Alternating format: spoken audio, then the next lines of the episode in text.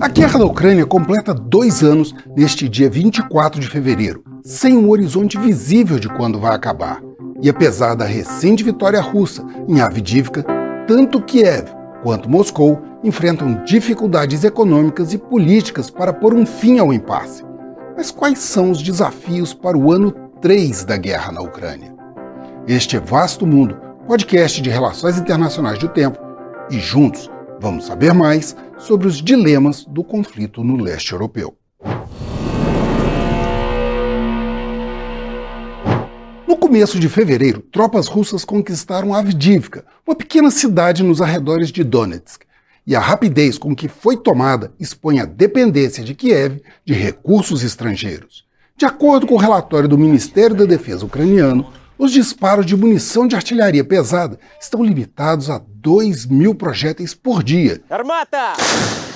E do 1 milhão de projéteis de calibre de 155 milímetros anunciados pelos europeus no início de 2023, pouco mais de 300 mil haviam sido entregues até novembro. O pacote de 60 bilhões de dólares anunciado por Joe Biden em outubro segue empacado no Congresso dos Estados Unidos, sequestrado pelo debate entre democratas e republicanos em um ano de eleições presidenciais. Por sua vez, a União Europeia confirmou no início do ano um socorro de 54 bilhões de dólares, que ainda levará tempo para chegar à frente de batalha.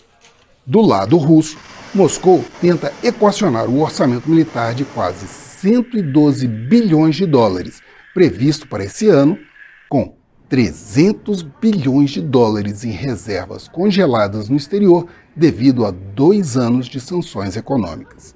A Rússia tem dependido de importações de munição da Coreia do Norte para abastecer sua artilharia e do Irã para o fornecimento de drones.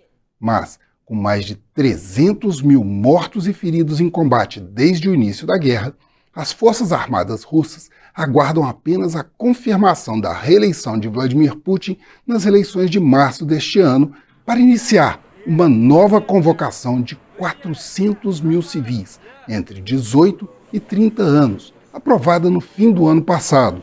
Uma decisão impopular que, na primeira mobilização, em setembro de 2022, enfraqueceu a mão de obra local e desencadeou violentas manifestações contra o governo. Eu sou Frederico Duboc e este foi Vasto Mundo. Acompanhe este e outros episódios no YouTube, nas plataformas de streaming e na programação da FM O Tempo.